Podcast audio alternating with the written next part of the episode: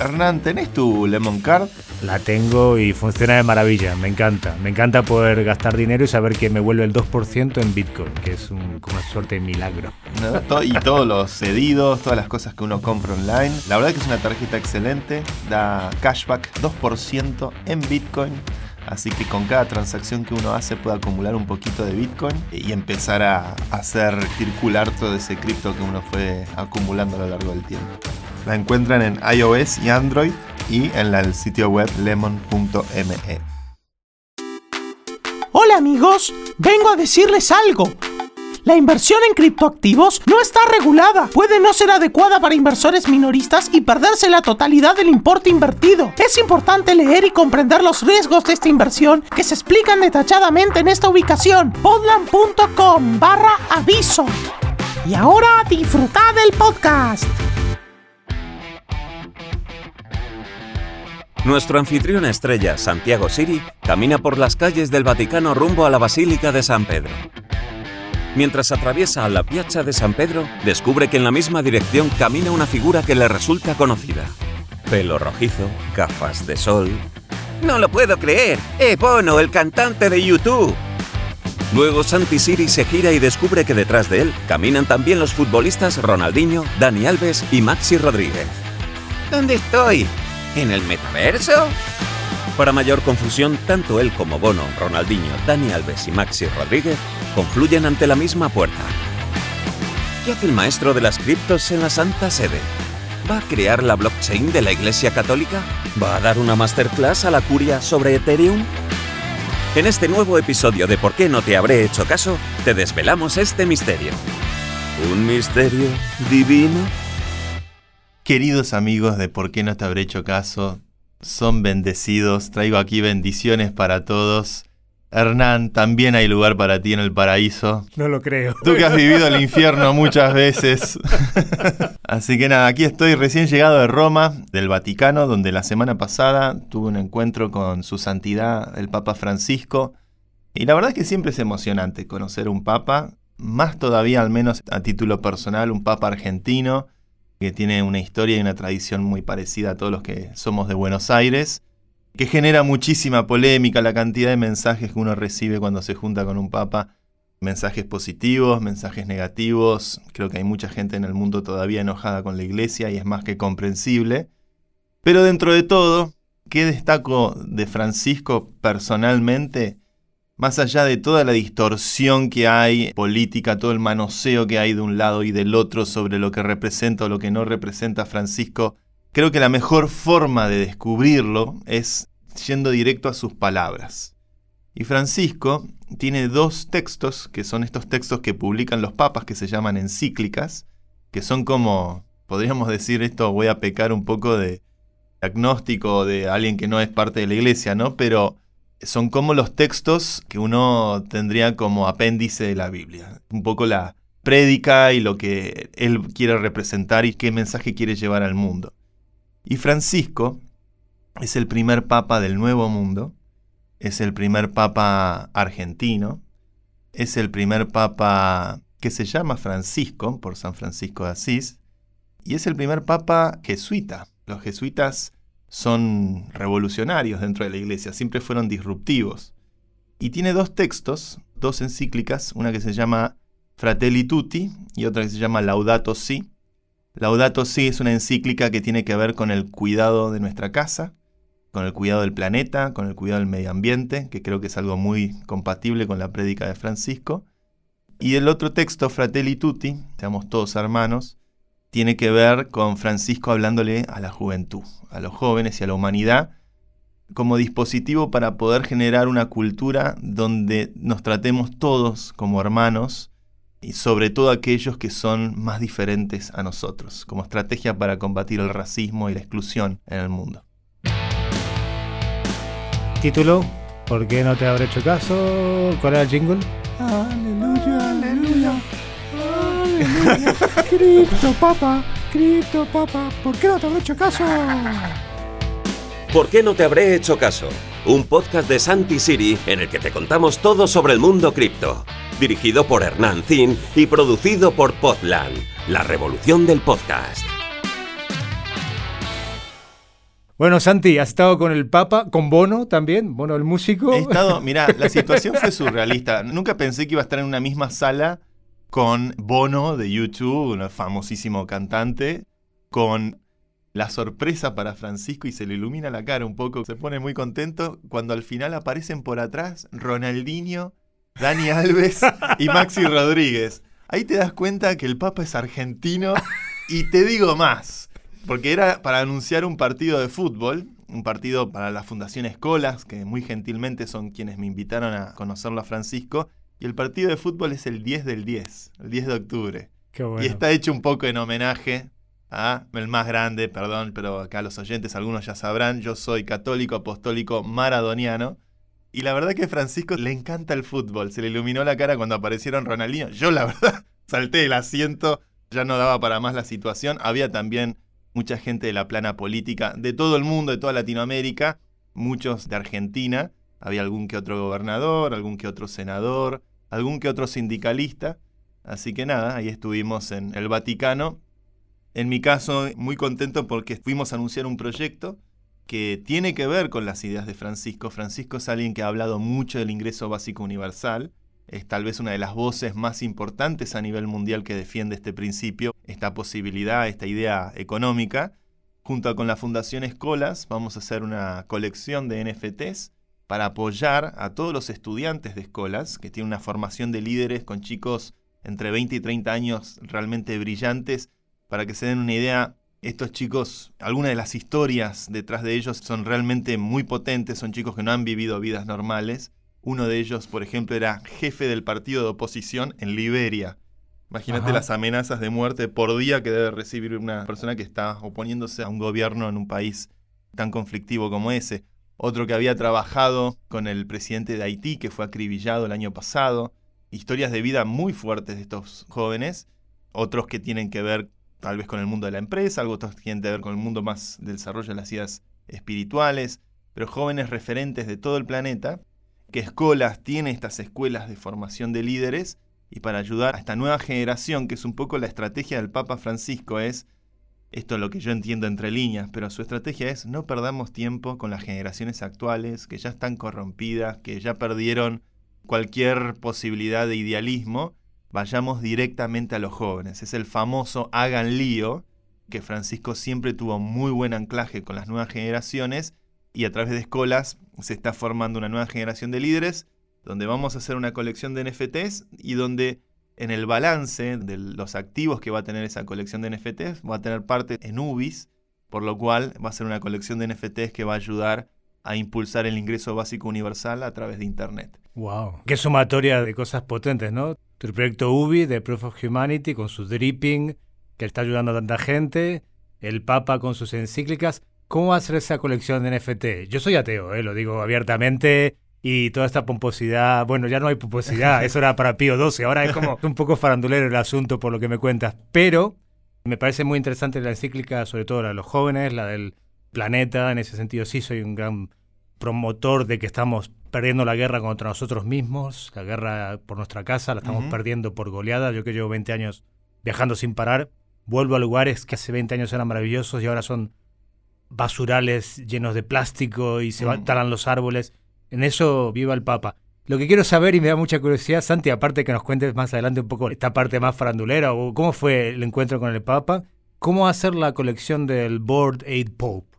¿Qué imagen va a haber? ¿Va a estar el Papa posando con láser en los ojos y verde de todos colores? ¿Cómo va a ser esa colección? Mira, no es fácil trabajar con el Papa porque por supuesto es una imagen muy potente, muy delicada y que requiere muchísimo cuidado. El Vaticano por ejemplo, nos ha prohibido usar la imagen del Papa. No podemos. Ah, como Mahoma. no se puede. No se puede. De hecho, en la preparación de todo esto también hubo mucho trabajo con abogados para entender simplemente que esto sea lo más compliant posible con la regulación vigente en todo el mundo.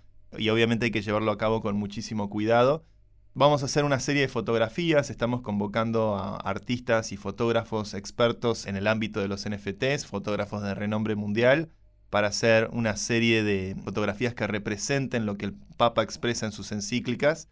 Estamos en pleno proceso de ideación y desarrollo del proyecto, lo hemos anunciado la semana pasada, hemos firmado el convenio la semana pasada, lo ha firmado mi fundación Democracy Earth junto con la Fundación Escolas, a mí me enorgullece mucho poder estar trabajando algo en esta línea porque también lo aclaro acá, me parece que siempre es bueno decirlo. Yo particularmente con la iglesia no es que tenga una relación muy próxima, de hecho no soy una persona de ir a misa, no soy un católico practicante, sí soy creyente, sí creo que hay algo más, pero... Eh, aparte del código. Aparte del código, creo que hay un creador, pero no llego a ser... No era eh, Satoshi el creador. pero sí creo que hay un creador. Nacedor de estrellas, como decía un famoso libro prologado por Borges, que lo recomiendo a los oyentes. Creo que lo que sí tiene Francisco, es que Francisco no es tibio, Francisco es político. Y esto es lo que mucha gente le critica. Eh, no, está haciendo política, pero bueno, es un jesuita. Los jesuitas siempre fueron revolucionarios, desde Junipero Serra, el descubridor de California, hasta tantos que han pasado, yendo al propio San Francisco de Asís, ¿no? De dónde viene su ideología. San Francisco era un hombre que cuidaba el medio ambiente, era un hombre que tenía empatía por los animales, empatía por la casa común, y creo que Francisco representa eso también, el cuidado por la casa común y la apuesta fuerte por las nuevas generaciones. Yo creo que a mí lo que me sucede con los años, ya tengo 40, no me siento viejo, por supuesto, soy joven todavía, pero más me empiezo a dar cuenta a medida que envejezco que en la juventud hay una frescura, hay un idealismo, hay una convicción, hay una potencia, hay una energía que es alucinante cuando esa juventud descubre también las armas que tiene. Y las armas que tiene son las redes, es la tecnología, es el software, es cripto. Y para mí poder aproximar ese mundo tan futurista, tan visionario, tan de lo que se viene, con el legado de Occidente, con la historia de Occidente, que es lo que representa un papa. Al fin y al cabo, estamos en el año 2022, porque esta institución viene marcando el calendario hace 2022 años a través de un papa que viene de mi país, poder unir estos dos mundos, que no sean ajenos entre sí, que no sea una batalla del futuro con el pasado, sino que realmente las dos cosas puedan potenciarse a sí mismas, a mí me llena de ilusión y además porque veo el efecto que el Papa tiene en las nuevas generaciones y el mensaje que da desde sus encíclicas, que creo que es lo que, si uno quiere interpretar quién es este Papa, vaya directamente a esos textos que ahí están muy claras presentadas sus ideas. Bueno, te felicito, me parece brillante que también esté Democracy Earth, tu fundación, UBI, me parece un pack muy potente, porque a veces aquí los que vivimos en la Europa envejecida, que tenemos la pirámide invertida, nos olvidamos que el 80% de la gente en África, en Asia, en América Latina es joven. Es, joven, la gran mayoría. La gran mayoría, y ellos son los que tienen que marcar el camino, los que merecen la oportunidad que nosotros tuvimos, ¿no? Y si estos elementos de empoderar a los jóvenes funcionan, son maravillosos. Yo tengo una experiencia personal. Cuando tenía 22 años me fui a Argentina, hice toda América Latina, salté a Asia, me quedé 5 años en Asia, empecé 6 meses en el Tíbet, después fui a vivir a Calcuta, una villa, y ahí con unos amigos, como había muchos niños en la calle, creamos unos hogares para niños, que no lo llevaba yo, lo llevaba otra gente, pero yo les conseguía dinero.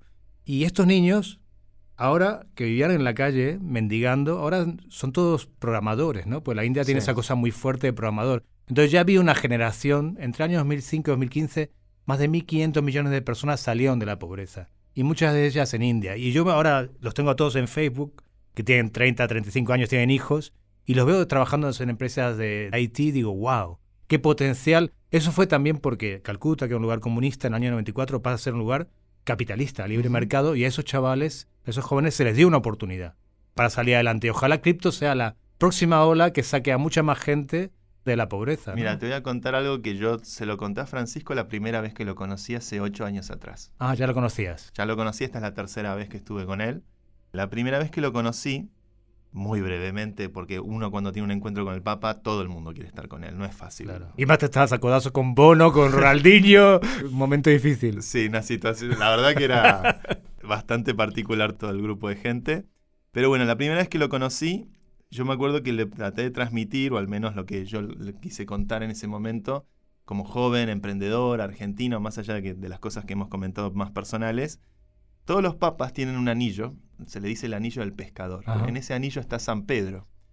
Y hay un grabado donde está San Pedro, donde con la mano derecha tiene una llave, que son las puertas del cielo, San Pedro es el guardián del cielo, y con la mano izquierda tiene una red.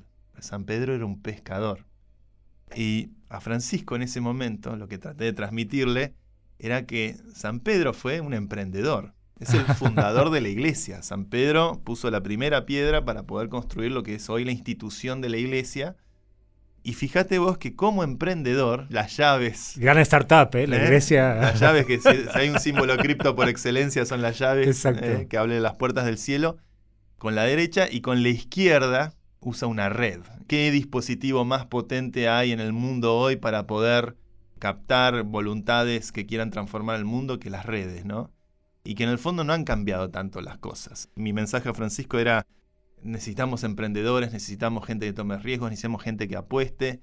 ¿Y él qué te decía? Porque él tiene una línea más social, ¿no? O socialista, digamos. O así se dice. No, yo no, no sigo a la iglesia, pero yo tampoco soy un experto en la iglesia, pero Juan Pablo II sí fue un papa que se paró frente al comunismo, viniendo él de Polonia.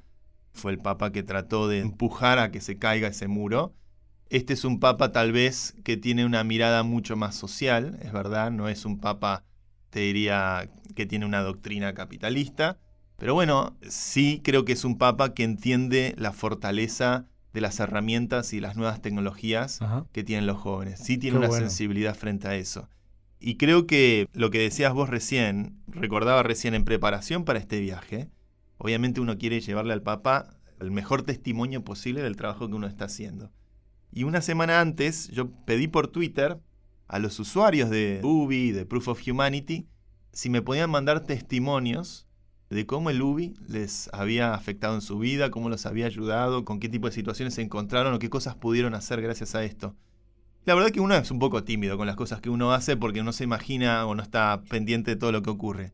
Me llegaron muchísimos videos. Qué bueno. Muchísimos videos y algunos testimonios muy fuertes realmente, que yo no conocía, no dimensionaba o no estaba al tanto, de gente que tal vez viene de orígenes muy humildes, gente que llegó a perder su hogar y, o gente que está de repente atravesando una enfermedad muy difícil, y que en ese momento, cuando apareció el UBI, cuando Vitalik hizo la famosa quema, encontraron en esto un apoyo, un soporte, una ayuda, que fue para mucha de esta gente un milagro.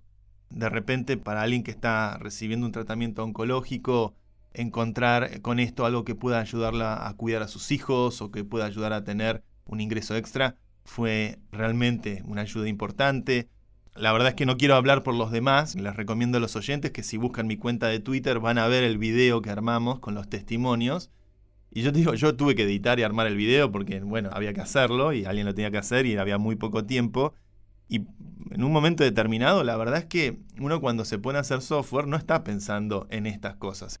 No está pensando tal vez en la teoría económica o tal vez en cómo va a funcionar técnicamente en el blockchain, pero cuando ves el efecto que tuvo en la vida de estas personas, y ahí en el video llegué a poner cuatro o cinco testimonios de los que me parecieron los más contundentes, de los muchos que me llegaron. La verdad que le agradezco a todo el mundo que se copó mandándome esto. Pero ahí te das cuenta que el poder de la tecnología impacta la vida de las personas de forma contundente. Como no hay duda al respecto de la potencia que puede llegar a tener. Y cuando hablamos de cripto, hablamos de una tecnología que manipula una forma de energía muy, muy potente en el mundo contemporáneo, que es el dinero son los incentivos económicos.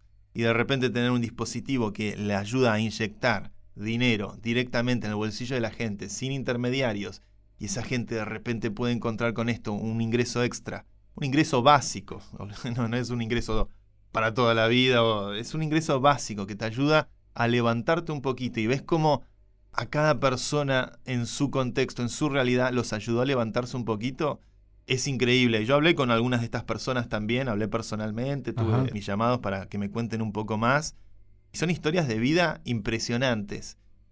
El UBI particularmente está teniendo mucho efecto en Latinoamérica, mucho efecto en Sudamérica, en Argentina, donde hay gente que atraviesa necesidades muy importantes y de repente ver que esto realmente puede llegar a todos los barrios, a todos los lugares donde hay conectividad, y la conectividad va a seguir creciendo a lo largo de este siglo, a mí me llena de esperanza y la verdad que fue un orgullo enorme poder juntar estos testimonios y poder compartir algo de esto con el Papa Francisco, que conoce mejor que nadie las dificultades que atraviesan mucha gente. Yo les recomiendo a los oyentes del podcast el episodio 9, Cripto para un Mundo Mejor, donde tú explicas en profundidad qué es el UBI, qué es Proof of Humanity.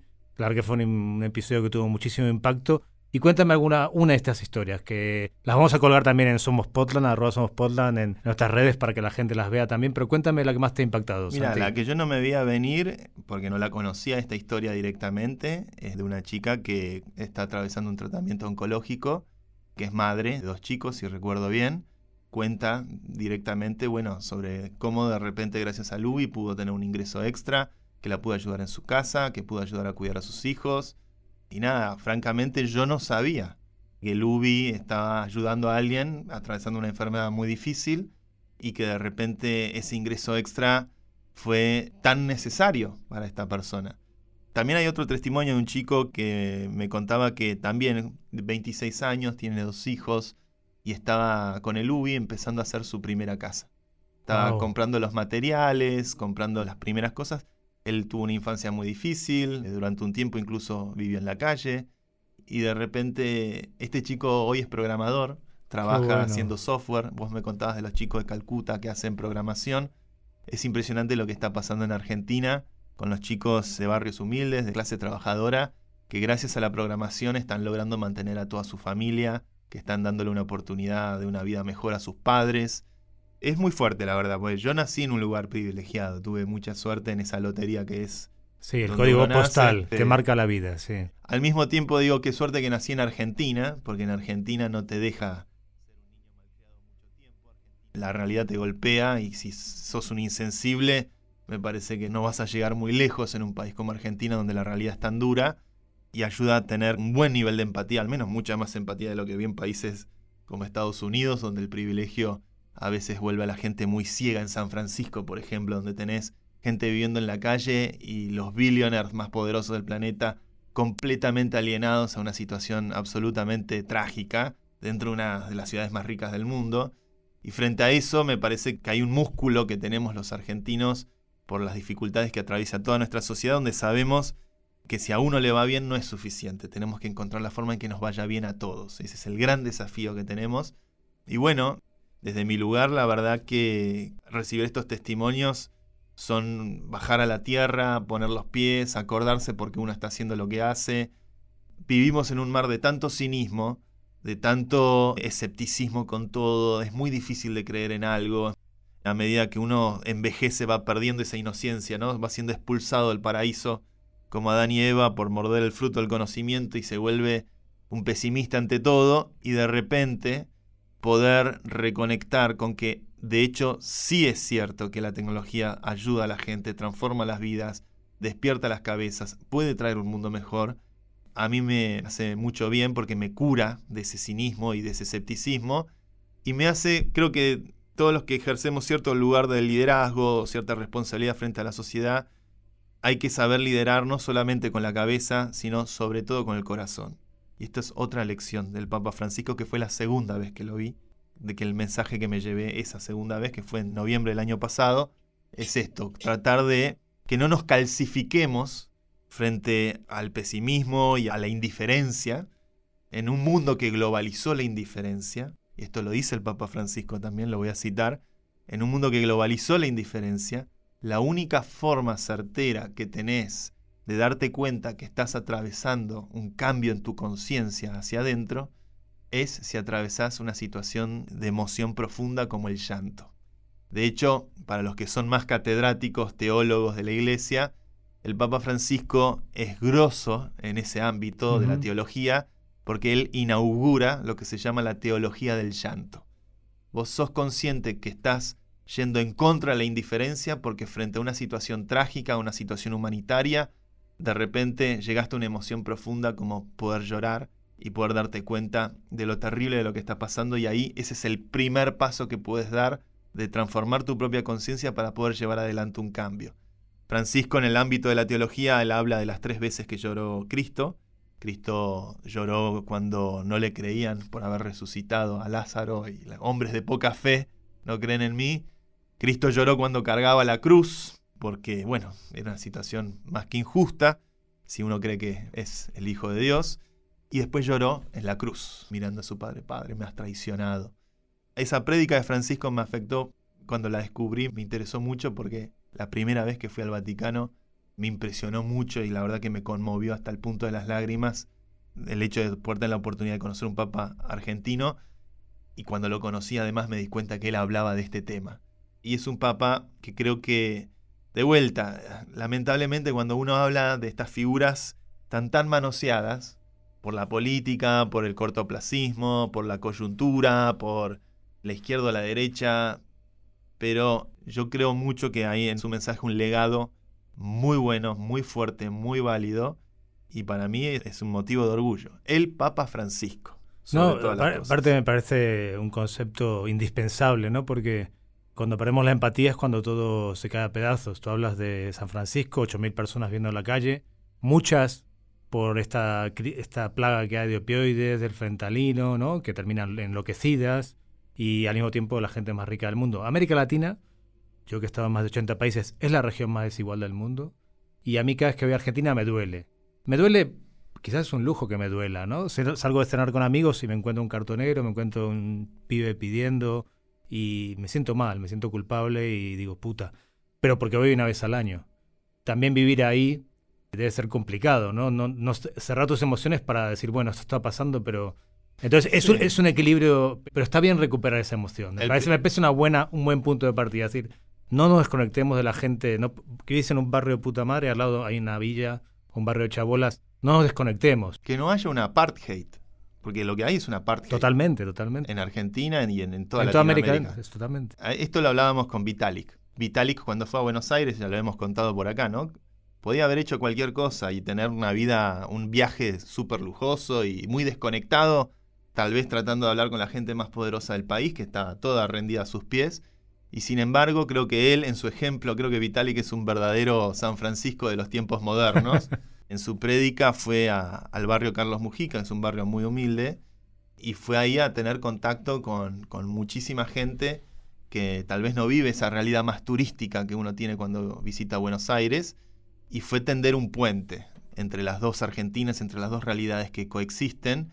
Y lo terrible es cuando se niegan a sí mismas, cuando una y la otra no se miran o se, ignoran o, y se terminan odiando y se termina generando un resentimiento social muy grande. Claro, porque la, Argentina más afortunada, los que tuvimos la suerte de nacer en el código postal pues, bueno, muchas veces hay, lo digo por experiencia de gente muy cercana, lo que hace es culpar al pobre, eh, culparlo de que, no, que no trabaja, de que no prospera.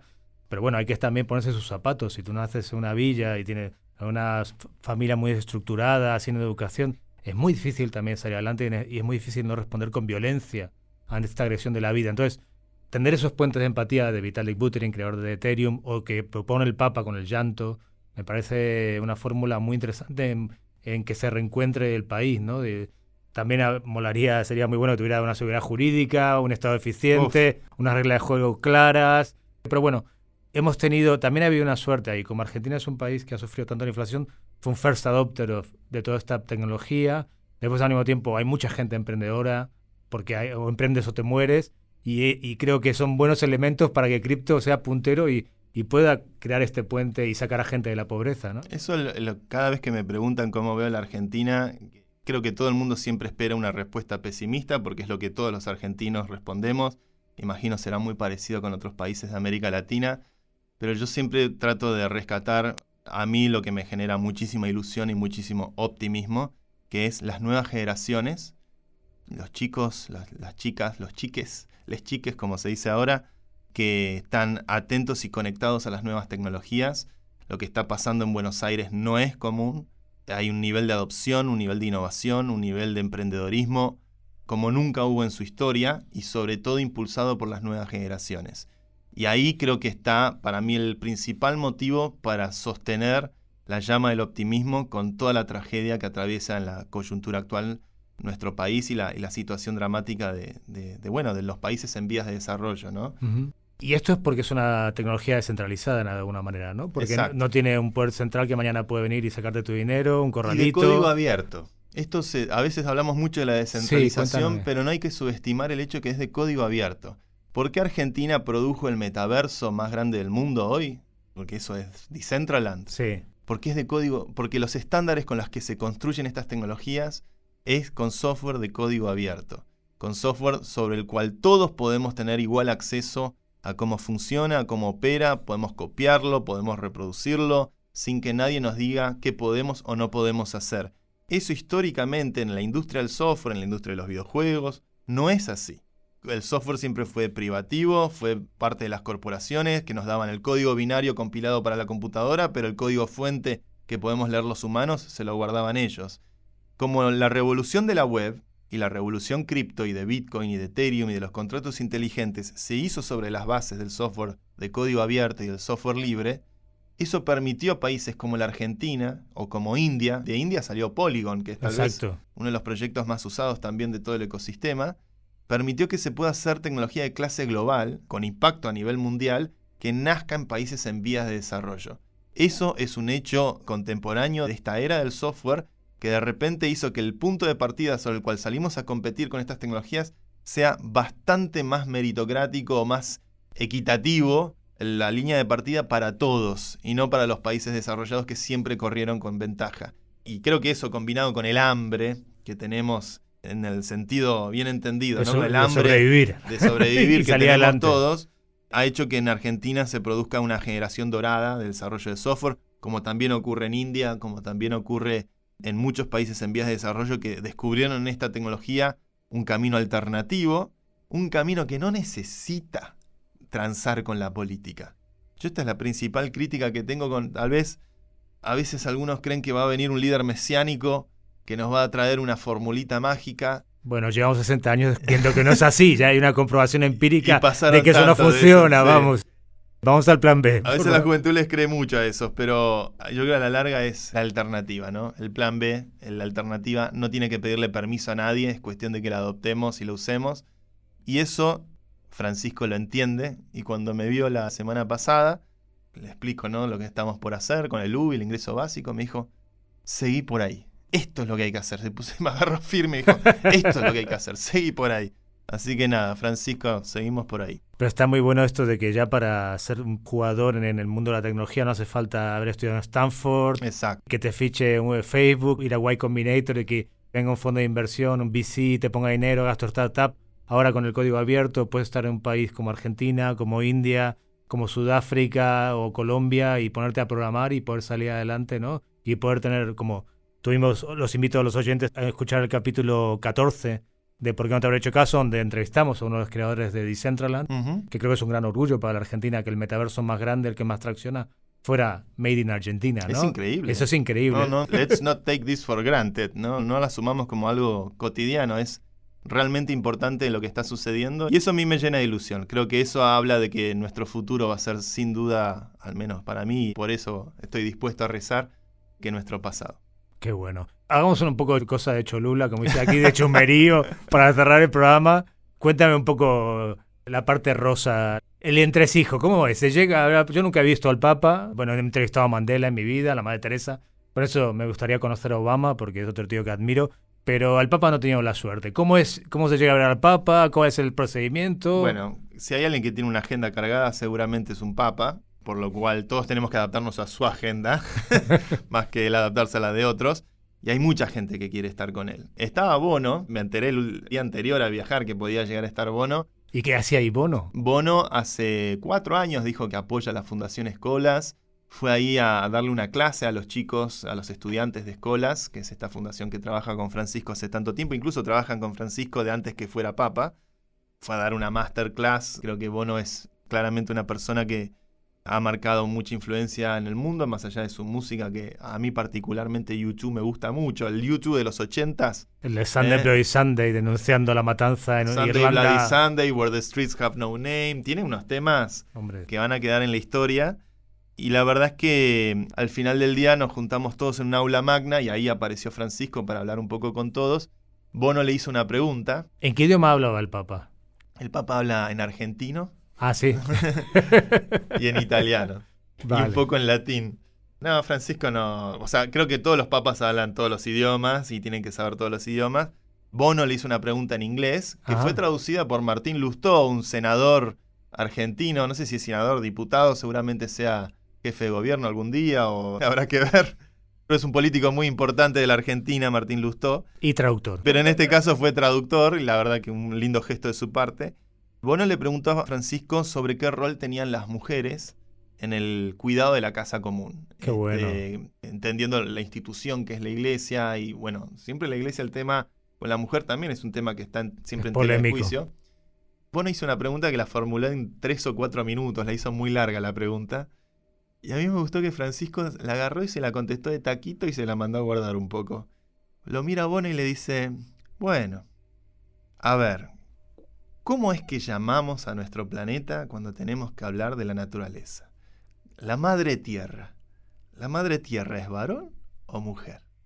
Y ahí toda la gente dijo, ah, Bueno. eh, tomá, Bono, No, ah, pero bueno, ahí al ángulo. A ver, las que realmente cuidan el planeta, cuidan de la familia, si vas a África, si vas a Asia, lo ves, son las mujeres. la que- Hombre. los que somos los imbéciles que destruimos todos somos los hombres. Por eso La- que... por eso es una gran contradicción y perdonadme que me meta con el Papa y con la Iglesia porque tampoco que la jerarquía sea toda de hombres, ¿no? Ahí también la Iglesia debería hacer un upgrade, un código abierto y meter mujeres porque eso lo ayudaría a que su mensaje de preservación del planeta sea más coherente con su propia... Pues las palabras están muy bien, pero los hechos también dicen mucho, coincido- ¿no? Coincido con tu apreciación, estaría bueno. que Aquí me aplauden las chicas del... Las productoras aplauden. Las mujeres, creo que estaría buenísimo que tengan mayor lugar en la iglesia. Creo que Francisco hizo una referencia a las madres, a Madre Tierra, justamente para ilustrar eso mismo que vos decís. Yo quisiera que la iglesia, o sea, sea más dócil a ciertos cambios. ¿Qué puede hacer un papa dentro de una institución milenaria? La verdad que desconozco lo que es el manejo interno de una organización tan poderosa, tan antigua, tan tradicional como esa. Lo desconozco por completo. Sí interpreto que en ciertos gestos o en ciertos guiños, Francisco ha sido de lo más disruptivo dentro de esos valores de la iglesia. Ha sido disruptivo en tratar de aproximar a darle más centralidad a la mujer dentro de la iglesia. Ha sido disruptivo cuando dijo quién soy yo para juzgar, cuando hizo referencia al matrimonio igualitario. Tiene esos gestos que creo que es lo que puede muñequear un papa en el control de mando de una institución tan pesada y tan difícil y tan polémica, tan polémica. Cuesta a veces defender a la iglesia, por eso yo quiero dibujar esta línea. Yo soy No. de Francisco. Más No, preguntarle a. Juan Pablo I que si podés cambiar algo o no. ¿Cuánto? Perdón, ¿eh? eso No, es un no. bulo, eso es un bulo, pero es una institución que va a, otro tiempo que la realidad, pero está bien que él entienda cripto, que él entienda UBI, que él entienda el ingreso básico universal y que él entienda que los jóvenes, o que él promueva que los jóvenes son los que tienen las herramientas para cambiar, pues los que ya estamos más over 40, estamos un poco ya de vuelta, o también tenemos una opción que es desapegarnos, ¿no? Y empezar también a hacer cambios que pueden influir a los más jóvenes y darles más cancha ayudarlos con nuestra experiencia, con el capital que tengamos a que emprendan, ¿no? No estar mal que Y la gente... contagiarse un poco de ellos también, También, ¿no? exacto. Porque la juventud al final es como un espíritu, algo que uno puede llevar adentro toda su vida y sentirse jovial y fuerte. Es una cuestión de actitud, como decía el poeta Rodolfo Páez, y hay que, a veces también el contacto con la juventud creo que ayuda a ganar cierta vitalidad. Pero sí, ¿Y cuánto duró la reunión? ¿Cuánto la tiempo? reunión habrá durado tres horas. ¿Tres horas? Sí, sí, fue una reunión larga. ¿Cantó Bono o no cantó? Bono cantó un poquito para los estudiantes. Ellos se agarraron la guitarra y unas chicas de Paraguay le hicieron un, ¿Qué cantó? un canto folclórico. No, no, es una cosa así espontánea. Ah, hicieron una canción los estudiantes a Bono y bailó un poquito con ellos. Muy alegre, una cosa festiva. Los futbolistas hicieron un jueguito, algo. o- o- o- Yo ¿cómo te digo la verdad. Mira, cuando me estaba subiendo al avión rumbo a Roma esa mañana, me lo encontré a Maxi Rodríguez en primera fila. Y lo veo ahí tomando mate. Aparte estaba con el barbijo, entonces no sabía si era, pero con el mate y los ojos lo reconocí. Y le digo, Fiera, gracias por ese golazo contra México, lo que más grité en mi vida. lo saludé. Y después me di cuenta que Maxi estaba yendo con Ronaldinho. Yo cuando lo vi entrar a Ronaldinho, la verdad, a ver, yo soy maradoniano, el Diego está por encima de todas las cosas. Pero Ronaldinho es de lo que más se ha acercado a Maradona en mi tiempo de vida, junto con Messi. Perdón, me sale el futbolero de adentro, pero no lo podía creer. Cuando apareció Ronaldinho, quería sacarme la selfie y todo con Ronaldinho. No me animé porque, nada, este, uno trata de mantener un poco las formas. Pero a Francisco se le iluminó la cara. Se nota que a Francisco le encanta el fútbol. Fue la sorpresa del final para anunciar este partido el 10 del 10. Será un partido por la paz. Creo que es un año importante para que haya un partido por la paz Totalmente. que ojalá contribuya a mejorar un poco la situación de la guerra y los dramas que estamos atravesando ahora. Pero además un partido por la paz que va a estar Messi, van a estar todas las grandes estrellas del fútbol mundial y es el 10 del 10. A buen entendedor, pocas palabras. Exactamente. ¿Cuándo sale la colección de NFT del Papa promovida y por Santi City o acompañada por Santi City? Ya del lujo de presentador que tenemos en este podcast que hace el NFT del Papa. Bueno, ahí la dejo, ¿no? Hay un equipo de gente excelente trabajando en esto, más allá de mi contribución al proyecto. Nuestra expectativa es salir en la segunda mitad del año, tirando a mitad de año, obviamente. Así que no falta tanto. Ya la semana pasada lo hemos anunciado, se firmó el convenio. Venimos trabajando desde hace varios meses con este proyecto y nos llena de ilusión porque además va a ser una colección de NFTs como todas las buenas colecciones de NFTs que va a ayudar al ingreso básico universal. Hay varias ya dando vueltas que hacen o quemas de UBIs o que compran UBIs, así que esta no será la excepción y ojalá que contribuya también al proyecto de ingreso básico que tiene mucho potencial. Va a haber un minting, va a salir en OpenSea, ¿ya tenés claro eso? Todavía no hay un roadmap eh, claro. Va a haber un va a haber un minting, va a salir en OpenSea, va a salir en todos los canales habituales sobre los cuales salen las colecciones de NFTs, va a estar hecho sobre Ethereum, va a estar hecho sobre Ethereum. Así que allí estaremos. Estamos en este proceso, como se imaginarán, obviamente con reuniones cotidianas todas las semanas, definiendo los detalles.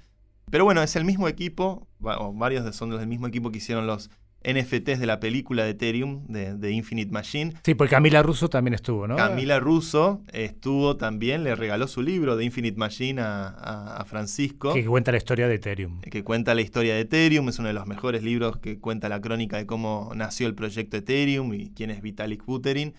Bueno, es justamente con el mismo equipo que trabajamos los NFTs de la película de, de Infinite Machine, estamos trabajando ahora esta colección del Papa Francisco salió muy bien el proyecto de, la película de Ethereum, así que yo estoy feliz trabajando con este equipo. Ha sido un lujo para mí.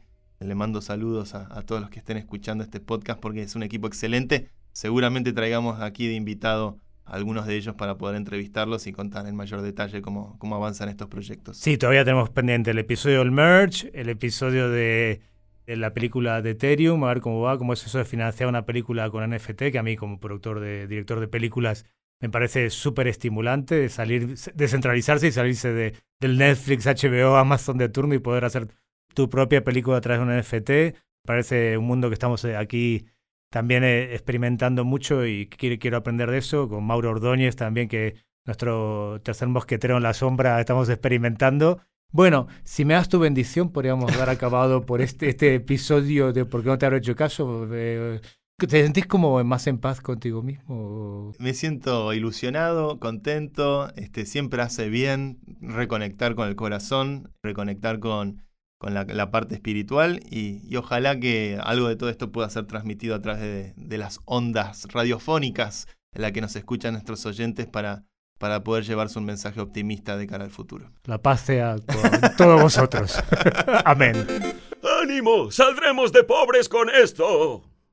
Si te ha gustado este podcast y quieres más información, síguenos en nuestras redes sociales arroba o en nuestra web podland.com y no olvides darle al botón seguir para enterarte de nuevos episodios. Producido por Luciano Pozzi. Investigación Lucía Lopreyato. Diseño de imagen Juanjo Contreras. Locutado por Fernando Simón. Productora ejecutiva Julia Gómez Cora. Presentado por Santi Siri y dirigido por Hernán Zin. El presente podcast no supone asesoramiento financiero de ningún tipo, sino simplemente la opinión de sus participantes. Las recreaciones en él contenidas están basadas en hechos reales pero son fruto de la ficción de los guionistas y del equipo artístico de Podland. Podland, la revolución del podcast.